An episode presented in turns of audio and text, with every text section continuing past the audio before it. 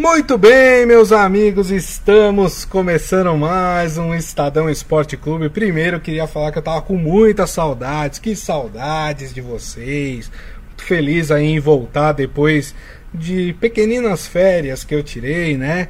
E já agradeço de antemão a toda a turma aí da equipe de esportes que, que me cobriu aí durante esse período. Foi bem bacana, representaram muito bem, a equipe é muito competente e foi ótimo os programas. Estava de longe, mas estava acompanhando também o nosso querido Estadão Esporte Clube. Hoje é segunda-feira, dia 22 de fevereiro de 2021. Já lembrando que vocês podem e devem participar aqui conosco através da nossa live no Facebook, facebook.com barra Estadão Esporte. Claro, o assunto é a rodada, a penúltima rodada do Brasileirão. Ai, ai, ai, polêmica de VAR, temos. Temos as equipes que vão para Libertadores definidas? Temos também. E o rebaixamento? Também temos. Claro que tem uma equipe aí, um tal de Vasco da Gama, que matematicamente tem chances ainda de se salvar. Mas precisa fazer 12 gols na última rodada, né? Vamos combinar que não é algo assim tão fácil. E, claro, vamos repercutir tudo o que aconteceu aí nesta penúltima rodada e projetando também já para a última rodada. Lembrando que a penúltima rodada ainda tem continuidade, né? Uh, hoje nós teremos jogos, tem São Paulo contra o Botafogo. São Paulo, se vencer hoje, entra direto na fase de grupos da Libertadores, o que é importante para o São Paulo. Deixa eu dar uma boa tarde aqui, tá com saudade dele. Robson Morelli, tudo bem, Morelli? Boa tarde, Grisa. Boa tarde, amigos. Boa tarde a todos. Olha quem chega aí, gente, falando que foi, foram umas pequenas férias. Ei, Grisa chinelaço. Tentei fazer aqui a sua vez, não com a graça, com a maestria do amigo, né? Mas foi muito bem. Falamos muito de futebol aqui, boas discussões. A nossa turma aí participando legal de todas elas. É, Bem-vindo, né? Bem-vindo aí no final do Campeonato Brasileiro. Essa semana acaba e já começa o estadual, já começa aqui para nós, São Paulo, o Campeonato Paulista. Mas tem mineiro, tem gaúcho, tem carioca. A gente vai falar de todos eles a partir de quinta-feira. Bem mais, Grisa. É isso aí. Muito bem, ó. Maurício Gasparini aqui, falando que o Boêmio voltou. Não, que isso. Nada de boemia, viu, minha gente? As, as férias foram em casa, viu? É, na proteção do lar aí, porque a coisa não tá fácil, né? Infelizmente, os números continuam assustadores de contaminação da, da pandemia, do novo coronavírus. Então, assim, né? É, férias com muito cuidado, né? Lá no conforto do meu lar, para não ter nenhum tipo de problema. É, o Ivan Jorge Cury aqui também falando que o Morelli segurou a peteca muito bem. Morelli é craque, né, gente? Morelli. É, Morelli é craque. Bem longe, viu? É, bem longe. O, o Mo... volante, você é camisa 10. o Adi Armando aqui, boa tarde a todos, em especial ao Grisa pelo retorno. E o Teu Santos conseguiu a Libertadores. Valeu, Cuca, e jogadores mereceram. Bom, Morelli, vamos falar então dessa penúltima rodada do campeonato é, brasileiro, né? Que é uma rodada, eu vou passar aqui os resultados. A gente vai falar da polêmica do jogo entre Flamengo e Internacional. O Flamengo venceu por 2 a 1 e com isso o Flamengo ultrapassou o Internacional. O Internacional tem chances ainda de ser campeão, basta o Flamengo não vencer na última rodada. O Flamengo que joga contra o São Paulo, né? Basta o Flamengo não vencer, ou seja, perder ou empatar, e o Internacional vencer a sua partida. O Inter joga contra o Corinthians na última rodada, ou seja, os paulistas vão definir o campeão uh, brasileiro deste ano. Aí o Internacional poderia se sagrar campeão. Para o Flamengo, basta uma vitória contra o São Paulo uh, que o Flamengo se torna campeão, bicampeão brasileiro, né? Já que foi campeão uh, no ano passado. Eu vou começar com esse jogo, Morelli, porque talvez tenha sido o jogo mais polêmico aí dessa penúltima rodada, até porque são as duas equipes que disputam aí uh, o título do Campeonato Brasileiro. Primeiro, que há muito tempo a gente não vê o Campeonato Brasileiro sendo decidido na última rodada, né? Fazia tempo, né? Geralmente, os últimos campeonatos, né? Faltando três, quatro rodadas antes de terminar o campeonato, nós já tínhamos aí o campeão já estabelecido. Nessa, nós vamos ter o campeão definido somente nesta última rodada. Uh, vou começar já pela polêmica, né? Não tem jeito. Morelli, o Rodinei tinha que ser expulso ou não, hein? Então, é, não, não tinha que ser expulso. Na minha opinião, não tinha que ser expulso. Na minha opinião, foi um, um lance casual. Pisou de fato no, no, Felipe Luiz, mas nem o Felipe Luiz achou que a falta fosse para expulsão. É, mas aí entra o VAR e a gente conhece já de outras temporadas a subserviência dos árbitros de campo em relação à cabine do, do VAR, né? Em relação ao chamamento dos profissionais do VAR. É, então foi exatamente o que aconteceu. O Klaus, Rafael Klaus, não tinha dado nada. Se ele dá amarelo, se ele dá amarelo no lance, ficaria de bom tamanho e eu acho que ele nem seria chamado para o VAR, nem seria chamado para ver a, a, cabine ali das imagens. Mas como foi chamado, voltou, né, levou o puxão de orelha virtual, né, é, pelo fone, é, e aí expulsa equivocadamente e, e pior que isso, né? Mexe é, nos ânimos, no andamento de uma partida, talvez a mais importante para decidir o campeonato. Todas elas são importantes, mas a partida de domingo lá no Maracanã é, é, encaminhava quem poderia ser campeão, né? Quem poderá ser campeão na quinta-feira. E se, e se o Inter ganhasse o jogo, ele já era campeão. Então, para mim, Rafael Klaus teve, é, é, teve, teve é, interferência direta, uhum. direta no resultado é, daquela partida. Ah, mas o torcedor vai falar que quando ele foi expulso, o Rodinei, o jogo estava 1 a 1 Sim, estava 1 a 1 é, e a gente nunca vai saber se o Flamengo teria condições de vencer o Inter com 11 contra 11, porque foi expulso aos 3, 4 minutos do primeiro tempo e aí depois o Flamengo é, fez o seu segundo gol e venceu a partida. Para mim, o Flamengo era melhor em campo, para mim, o Flamengo tinha condições de vencer, para mim, o, se ganhar o campeonato, o campeonato vai ser entregue para um bom time. Né? Mas é, é, eu estou pegando exclusivamente na, na atuação do árbitro. Foi submisso ao VAR é, se dobrou, se ajoelhou diante da cabine como um pecador se ajoelha no altar. É. Então, assim, é, foi muito mal a arbitragem e tem sido mal a arbitragem, é, de modo geral, no Campeonato Brasileiro. O VAR mais é, esclarece do que atrapalha, mas quando atrapalha, ele atrapalha de forma muito contundente. E foi isso que aconteceu ontem para mim. Flamengo, flamenguistas, Flamengo, não tem nada a ver com isso. É, se ganhar o campeonato vai ser ótimo. Discordo da opinião do vice-presidente do Inter, dizendo que estão é, é, é arrumando para o Flamengo ganhar. Não é nada disso. E se ele falou isso, vai ter que provar isso. Vai ter que provar isso nos tribunais. Claro. Isso é sério. Né? Isso para mim tem, acabou no futebol brasileiro. É, se a gente tiver notícia, é claro, a gente vai informar, mas isso acabou. Não dá para ser leviano a esse ponto. Agora, dá para falar que o árbitro errou dá para falar que o árbitro foi subserviente às imagens e ao pedido do VAR pela expulsão. Perfeito. Acho que um ponto que você levantou até, Morelli, que é importante, é a reação do Felipe Luiz, né? Que foi o jogador envolvido ali na, na jogada com o Rodinei aos três minutos do segundo tempo, né? Uh, que a interpretação do árbitro do, e do VAR é de que o Rodinei foi por cima da bola, pegou o jogador. É aquela jogada que a gente sabe que quando vai para o juiz geralmente expulsa é, o jogador, né? Uh, e o próprio Felipe Luiz, quando o árbitro vai, troca o cartão, dá o vermelho para o Rodinei, o Felipe Luiz faz um gesto de negativo né, com a cabeça, como se não concordasse. Né?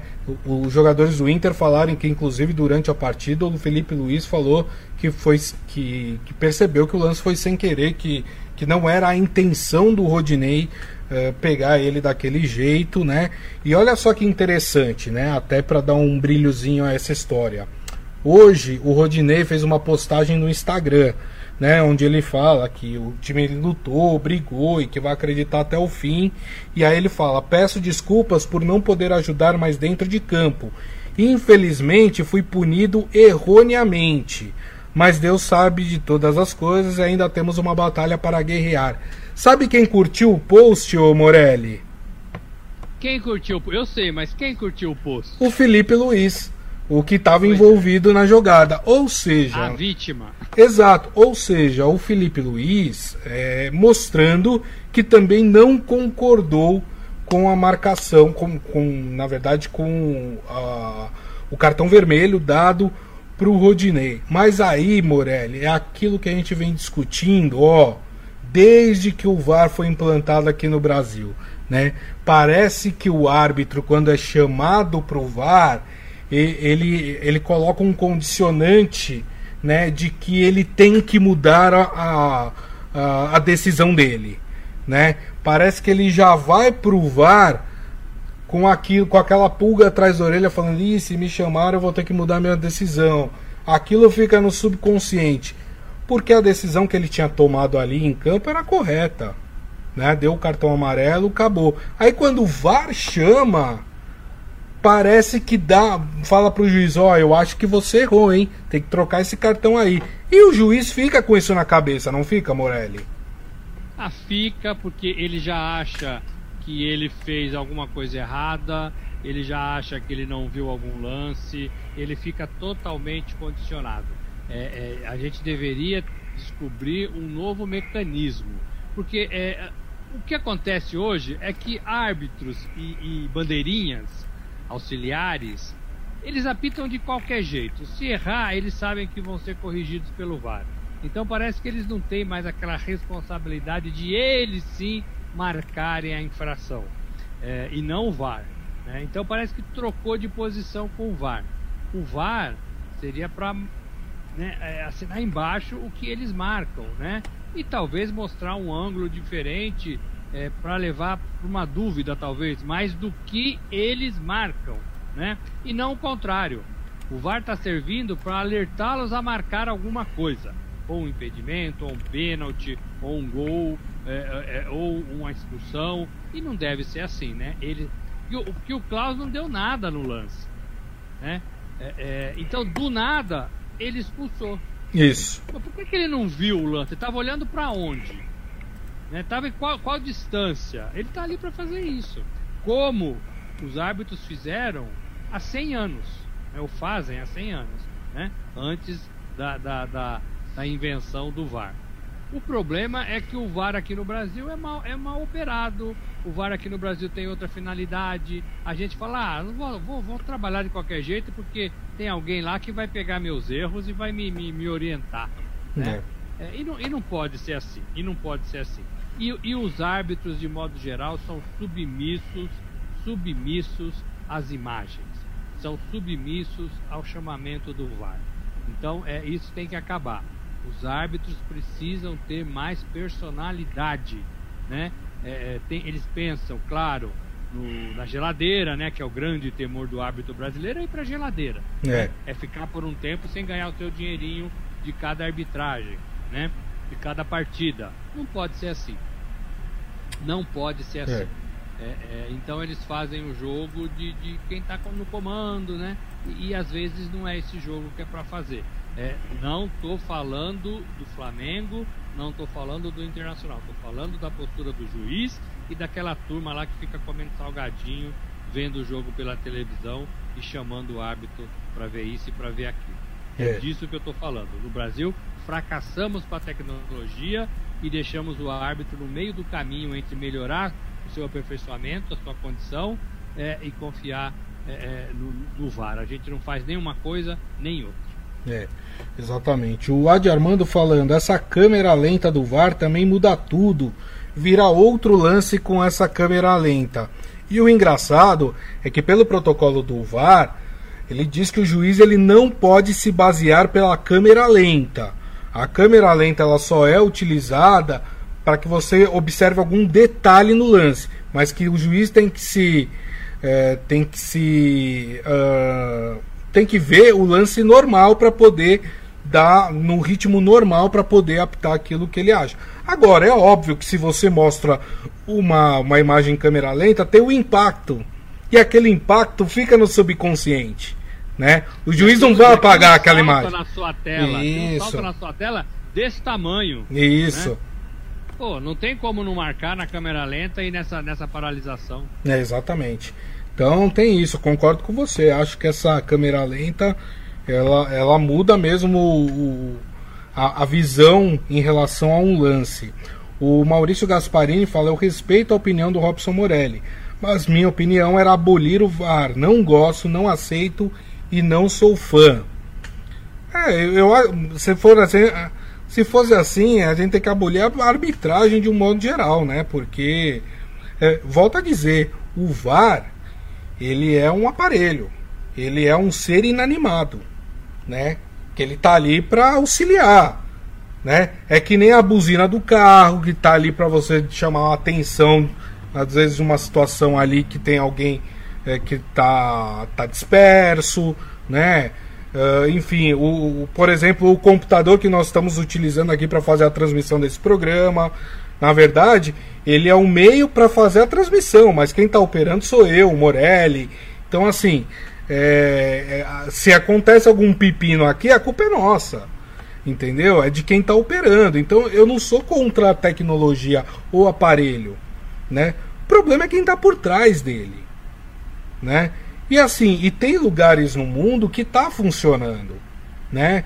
Você pega em alguns campeonatos europeus, o VAR interfere muito pouco no jogo e, e as decisões são muito rápidas, né? E lances como esse de ontem, talvez não iria nem ser chamado o juiz para o VAR, né? Eu acho que o problema é aqui, é aqui. Como a nossa arbitragem é ruim, o VAR ele é, ele é usado de maneira excessiva. Pois é, é, o Maurício, né? O Maurício, o Gasparim que falou, que, mas eu também tô com você, eu também não gosto do VAR, né? Mas assim, eu acho que o VAR mais acerta do que erra, né? É, acho que a tecnologia mais acerta do que erra nesse caso. Mas eu também não gosto, eu tiraria o VAR, eu defendo isso lá atrás, nas primeiras discussões que tivemos aqui nesse programa em relação ao VAR. Né? É, eu também não gosto. Eu acho que o futebol é, não dá para ser assim, não dá para parar toda hora, não dá para tomar decisões é, é desse tipo é, é, e muito subjetivas. Hora, hora dá, hora não dá. Não adianta. Se você, se você deixa para o árbitro decidir, deixa para as câmeras decidirem, deixa para a comissão lá do, do VAR decidir, é, tudo muito pessoal. É tudo muito, não, não é um critério né, claro. É, o, Klaus pode ter dado a mesma falta é, amarelo ou nem dado falta em outros lances que ele apitou, né? É, é se a gente conseguisse levantar tudo isso com as imagens, poderia ter um monte desse tipo. É. Mas ali ele foi chamado e ele deu. Então não é claro. Então para mim não serve. O, o VAR está atrapalhando e está acabando com o futebol. E as discussões não estão terminando. Nós estamos aqui falando do VAR, do VAR, do VAR. Né? Se é, se é para falar do, do VAR, da arbitragem, vamos falar sem o VAR. Vamos falar da arbitragem como a gente falava há 100 anos. Isso. Né? O juiz, o bandeirinha, tal, né? Mas não, é, é, é, é muito, é muito, virou muito plástico, né? É. Muito, é, é, é, parece que é muito. E eu, eu lembro, Morelli, quando, quando foi implantado o VAR, os mais saudosistas falavam: ah, agora vai terminar com as discussões dos jogos de futebol. E tá aí a prova de que não vai terminar. É nunca, com VAR ou sem VAR. Agora, o Adi Armando ele, ele fala uma coisa aqui que eu concordo. Que eu concordo. Ele fala, pode ter o VAR, mas com protocolos pré-determinados. Lances, por exemplo, só lances dentro da área, no meio de campo, só juiz. Eu diria até mais. Acho que a gente tem que restringir o trabalho do VAR. O VAR tem que ser para analisar impedimento, pênalti e lance de agressão. Ponto. Agressão. Aquele lance lá, se o juiz deu amarelo pro cara e aí a avaliação é que ele deveria ter tomado vermelho, então que esse juiz depois seja chamado lá pelo, pela comissão de arbitragem e leve o puxão de orelha. Né? O VAR não pode ficar decidindo quem é expulso e quem não é, né? Por isso que eu acho que a gente tem que, talvez para dar certo, a gente tem que restringir o uso do VAR a, a essas três coisas: impedimento, né? É, o, quando eu digo impedimento, digo lance de gol, né? Pênalti, né? e agressão, mas agressão aquela em que o jogador teve a intenção de agredir. Ponto. Acabou. É isso. Do resto, o VAR não pode interferir. E outra coisa que eu vejo um absurdo é, é, são juízes patrocinados, né? Porque você só patrocina alguém é, para esse alguém aparecer com a sua marca, né? É assim que funciona na, na, no marketing, né? Nos influencers, né? Nos outdoors, né? Você coloca ali a sua marca para ser vista. É. É, e aí colocam isso na camisa do juiz, colocam isso no VAR, que é para mostrar na imagem das emissoras que estão transmitindo é, na, na, nas redes sociais. É, isso para mim é, é, é, é, vender um produto que não deveria vender, né? O, o juiz, o juiz não pode se vender, pode ser vendido, isso. né? É, quanto menos aparecer, melhor. E tem que aparecer pouco. Não, mas aí mostra a cabine do VAR, aquelas placas publicitárias, a camisa do juiz, aquelas placas, aqueles nomes. Isso tinha que acabar no futebol. Né? Isso tinha que acabar no futebol. Eu acho que tudo isso são pequenas coisas que influenciam o dia a dia. E volto a falar que para mim o árbitro de carne e osso é bem trabalhado, inteligente, com personalidade, bem preparado fisicamente, ainda é a solução. É. Ainda é, é a solução. É isso. Seu Hélio Morelli aqui falando 40, 40 dias de férias é muito. Que é isso? Foram só 15. E ele falou que o Morelli fez o meio de campo meio Armandinho. Olha aí, Morelli, que é isso? Você fez meio Armandinho, meio de campo? É, toque me voe, será que é isso? Ou aquela coisa, né, de ficar só distribuindo bola, né? Não corre, é, né? Eu contei com o Rafael, Rafael Ramos, que a gente conhece muito bem e com o Ciro Campos, né? Foram meus parceiros aqui de meio é. Eu vi muita gente aqui, viu, Morelli? Agora eu já vou passar, dar um passo adiante, né? Muita gente aqui falando é, dessa última rodada, né? Em que o Inter pega o Corinthians, esse jogo no Beira Rio, e o Flamengo enfrenta o São Paulo no Morumbi, Paulo. né?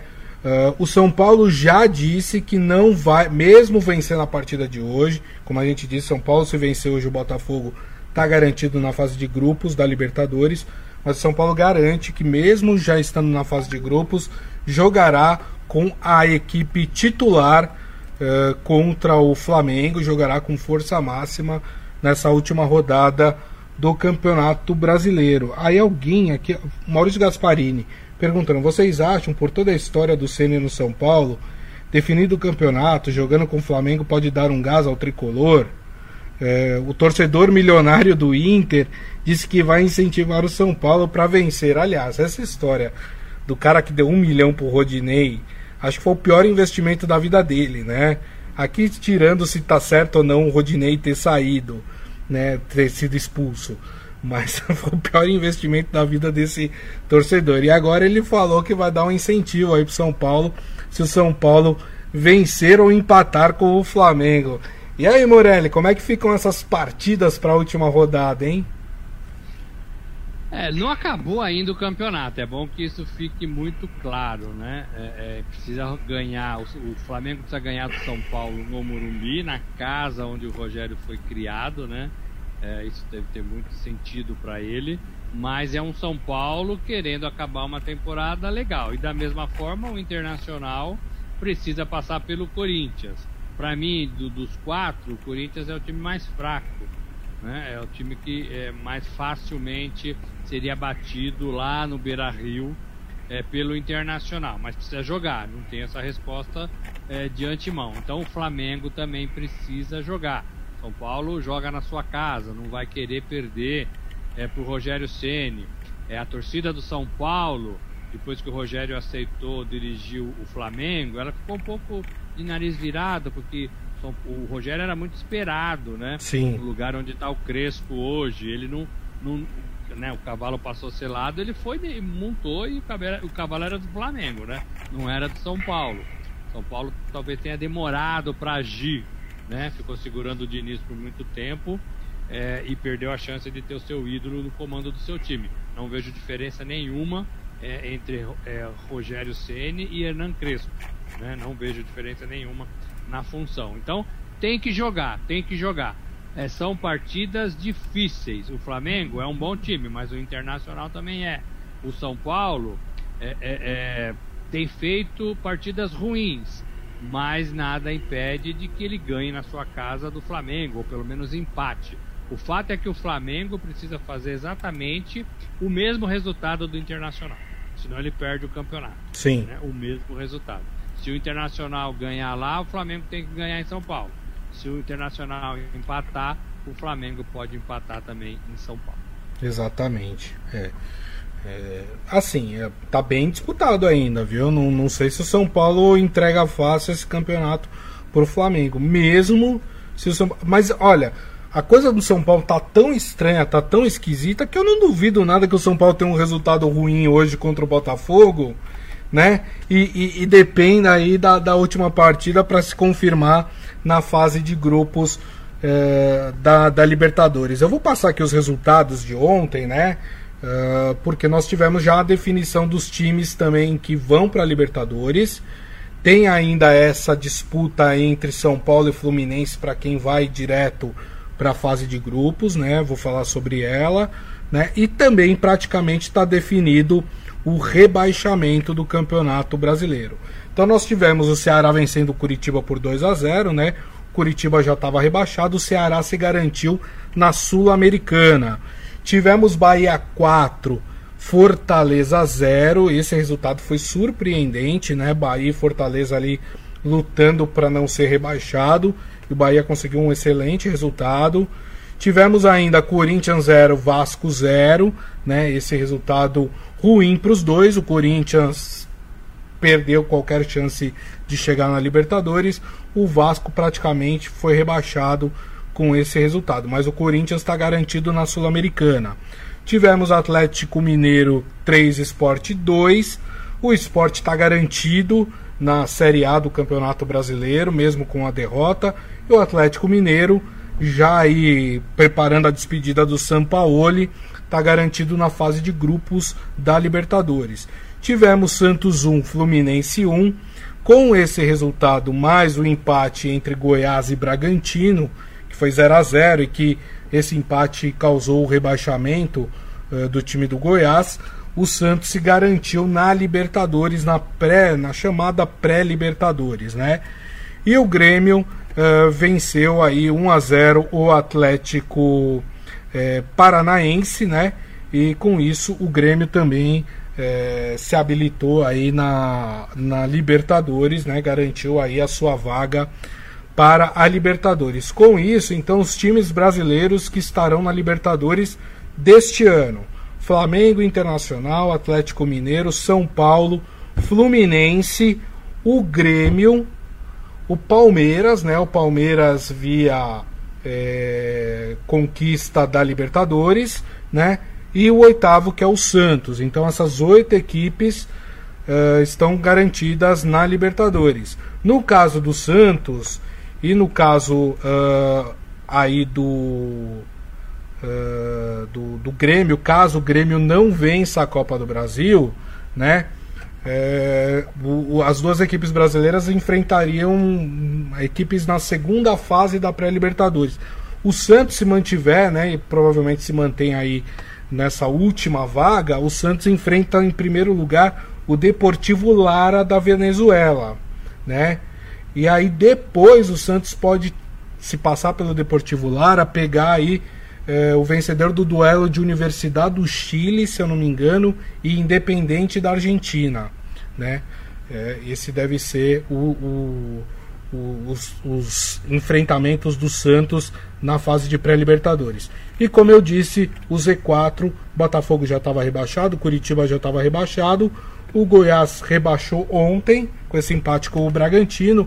E o Vasco, aí você fala, e o Vasco da Gama? Pois é, amigos, o Vasco, matematicamente, o Vasco tem chances de empatar em número de, de, de pontos com Fortaleza e Bahia, caso Fortaleza e Bahia percam as suas últimas partidas. Só que qual é o problema do Vasco? O Vasco tem uma diferença para o Fortaleza de 12 gols. De 12 gols. Né? É, que seria o time que o, o, Vasco poderia ultrapassar.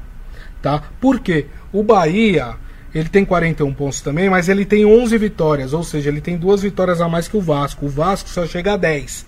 Então a disputa do Vasco seria com o Fortaleza, né? Só que aí 12 gols, Morelli. Acho que não rola, né? É, não rola. O pessoal do Vasco já jogou a toalha, né? Não tem mais chance. O Luxemburgo já falou que o Vasco vai ser rebaixado, que não tem como escapar, enganar o torcedor. É, a sua contratação foi numa né, um último suspiro para tentar salvar o Vasco, não deu certo, ele cai junto. É, acho que a boa parte desse elenco deve permanecer, porque o time não tem dinheiro. É, alguns vão sair, mas eu acho que boa parte permanece. É, e é mais um campeão brasileiro que vai disputar a Série B é, de 2021. É, em relação à temporada 2021, Grisa, você estava falando do Santos na Libertadores, eu acho que os times brasileiros vão começar muito bem a Libertadores, né, pré-Libertadores, porque eles não vão parar, eles, é. eles estão em fase é, é, de, de, de, jogos, né? Então isso eu acho que vai, vai facilitar muito para os times brasileiros, tirando aí é, excessos, né, gente cansada, jogador cansado, é, eu acho que os times brasileiros vão muito bem nessa pré-Libertadores deste ano, porque já emenda, né? Já emenda. Já. Não tem férias, é, é, não tem fase de pré-temporada, já, começa os, o, já começam os estaduais e já vem tudo de novo. Então acho que nesse ponto o, o, os brasileiros vão se dar bem na pré-Libertadores, que é sempre uma, um ponto de interrogação, né? Muitos brasileiros já ficaram pelo caminho. Em relação a, a Botafogo, Curitiba, Goiás e Vasco, é, é, foram os times mais fracos do campeonato, mas poderiam ter sido outros, né? Eu acho que esse campeonato ali do Ceará para baixo, Ceará, Atlético de Goiás, Esporte, Bahia, Fortaleza, todos eles flertaram com a Série B. É, é, e aí na reta final, quem conseguiu somar um pontinho conseguiu escapar. Mas muitos times ruins nessa temporada, talvez a ver com a pandemia, talvez com, com, a falta de dinheiro, talvez com a falta de modernidade dentro das suas próprias estruturas. Acho que Botafogo é um time assim, é, acho que Vasco é um time assim, é, é, e, e, acho que o que, que né, é, são times grandes de tradição, mas que não acordaram aí para o tempo, né, não acordaram para a nova gestão, para a nova pegada do futebol. Vejo Curitiba pouquinho melhor nesse sentido e também o Goiás um pouquinho melhor uhum. nesse sentido. São clubes que gastam menos é, é, e tem uma administração um pouquinho, um pouquinho melhor, né? Eu acho que aí o problema foi dentro de campo mesmo. Mas fica a lição, né? Fica a lição. É um ano perdido, é um ano perdido na vida desses clubes que vão ter que disputar a Série B. Quem sabe, quem sabe, é, é não consigam subir, porque são quatro que sobem, né, Grisa? Lá já tem a. São. É, é, o Cruzeiro já tá lá, né? Isso. Então, assim, tem times importantes lá que vão querer subir também. Então vai ficar difícil para Botafogo, Curitiba, Goiás e Vasco. É, e, e, um detalhe, né? As quatro equipes que subiram são quatro equipes verdes. Olha só, o verde tá com tudo no futebol brasileiro, né? Subiu o Cuiabá, que é verde, subiu o Juventude, que é verde e branco, subiu o América Mineiro, que é verde e preto, e subiu a Chapecoense, que é verde e branco. Olha que beleza, tá vendo? Só, só equipes verdes uh, subindo aí pro, pro Brasileirão de 2021. Agora a tristeza é ver e dois. Sabe o que isso significa? Absolutamente nada. Como diria o, o Tadeu Schmidt lá no, no Fantástico. É, é verdade. O, é uma pena você ver dois clubes grandes, né, como Vasco e Botafogo, né? A gente percebe o quanto que o futebol carioca é, decaiu aí nos últimos anos de fato, né? Você tem dois times na Libertadores, que é Flamengo e Fluminense, o Flamengo com chances de se tornar bicampeão é, brasileiro, né? E dois times sendo rebaixados aí. Realmente é, alguma coisa é, não andou bem aí nos últimos anos e a gente acompanhou, né? É, para esses times. O campeonato. Não foi por acaso, viu? Não, não, foi. Não foi, não foi, não foi. É, o Vasco teve definido a sua eleição na justiça, né? Então, por aí a gente já vê é, que o problema é muito mais embaixo. Para completar essa rodada, teremos dois jogos hoje, né? Teremos um Palmeiras Atlético Goianiense, jogo que já não vale mais nada para nenhum dos dois, né? Atlético Goianiense é, tá garantido aí na Sul-Americana. E o Palmeiras já tá na Libertadores, não vai ganhar título, nada, mas já tá garantido na Libertadores, né? Então não vale nada. O jogo do São Paulo e Botafogo, né, que acontece lá no Rio de Janeiro, vale mais para o São Paulo, como a gente disse, uma vitória coloca o São Paulo direto na fase de grupos da Libertadores. Ah, e só lembrando, hein, São Paulo essa semana começa é, a era Hernan Crespo, né? Hernan Crespo que já está no Brasil, já começa a trabalhar com o time do São Paulo. Outro técnico que chega essa semana também é o Ariel Orlan, né? Técnico argentino que estava no Chile e que vai treinar o Santos, né? O Santos que adiantou, né, em comum acordo ali com o Cuca, adiantou a saída do Cuca, tanto que o técnico não treina a equipe nem para o jogo contra o Bahia, né, não vai estar mais no banco já nesse último jogo do Santos é, pelo Campeonato Brasileiro. Né, o, Santos fez até um comunicado bonito ali, né, agradecendo muito o Cuca, que é o grande responsável pelo sucesso, vamos dizer assim, entre aspas, da equipe é, nessa temporada 2020, né, Morelli? É o único responsável, né? Tirando o elenco, claro que joga bola, mas de toda a gestão, de toda é, a parte que manda, né? É o sim, único responsável, sim. porque o Santos foi péssimo é, é, fora das quatro linhas. Acho que o Santos vai viver um, uma temporada diferente, é, com um pouco mais de, de pobreza, um pouco mais de, de pão e água, né? Eu acho que o Santos vai ter uma, uma recaída porque alguns jogadores já saíram, outros podem sair. Imagino que Soteudo e Marinho, se ficarem, vão ficar meio que sozinhos no deserto. É, e aí o Santos vai ter grandes problemas, independentemente do trabalho do, do, do Ariel Holan. É, é, mas é mais um estrangeiro é, que pede passagem no futebol brasileiro. Da mesma forma, Crespo precisa fazer muitas coisas no São Paulo, muitas coisas. Né? É, é, e o Corinthians, que a gente falou pouco, Mancini já, já soprou aí, né? Uma reformulação em marcha, também deve mexer muito no elenco é, de, deste ano, né? No grupo deste ano do Corinthians. Então os três paulistas aí passando por uma grande reformulação. Não coloco o Palmeiras nesse, nesse bojo, porque o Palmeiras foi o único dos paulistas a ficar com taças, a erguer campeonatos. Uhum é, é, então mostra que está um pouco mais no caminho do que seus rivais paulistas. E ainda tem a Copa do Brasil para decidir contra o Grêmio. Com certeza. Bom, vamos fazer o seguinte: amanhã a gente fala mais sobre essas mudanças que, é, que as equipes devem sofrer aí, já pensando na continuidade uh, da temporada, né? Que não para, como a gente falou. A de Armando até lembra uma coisa importante. Né, se daqui um tempo a gente não vai ver jogador aí estourando, né, por causa dessa continuidade é, acho que sim, viu? Acho que sim. O Palmeiras tem sofrido agora mais pro, pro finalzinho, com algumas contusões, com algumas coisas assim, pela quantidade de jogos que teve que jogar, né? É, esse é um ponto importante a ser observado esse ano também é, aqui no Campeonato Brasileiro, né? No futebol brasileiro como um todo, lembrando que já temos estadual aí já batendo a porta, né? No fim de semana já começam alguns estaduais, né? É isso, e eu acho que ele está certo, vai ter muita paralisação, é, muito, muito elenco sendo rodado. E aí quem tiver melhor elenco, quem colocar uma, quem trocar peça e não perder a competitividade, a qualidade, vai se dar melhor. Mas eu acho que vai ser uma temporada muito difícil para os jogadores de futebol. É isso aí. E assim, gente, nós terminamos o Estadão Esporte Clube desta semana, desta segunda-feira, aliás, né, dia 22 de fevereiro. Agradecendo mais uma vez aqui a companhia de Robson Morelli. Obrigado, viu, Morelli? Bem-vindo, Grisa. Estávamos com saudade, todos nós. É isso aí, eu também estava com saudades de todo mundo. Lembrando que daqui a pouco, viu, turma, teremos o um podcast, viu? Não se sintam órfãos, o podcast será publicado hoje, né, para vocês. Então vocês podem ouvir ou baixar pelo aplicativo de streaming da sua preferência. E lembrando que amanhã, uma da tarde, estaremos de volta aqui com a nossa live no Facebook, facebook.com/barra Estadão Esporte. Então, turma, um grande abraço a todos, uma ótima semana com muita segurança e nos vemos amanhã. Tchau!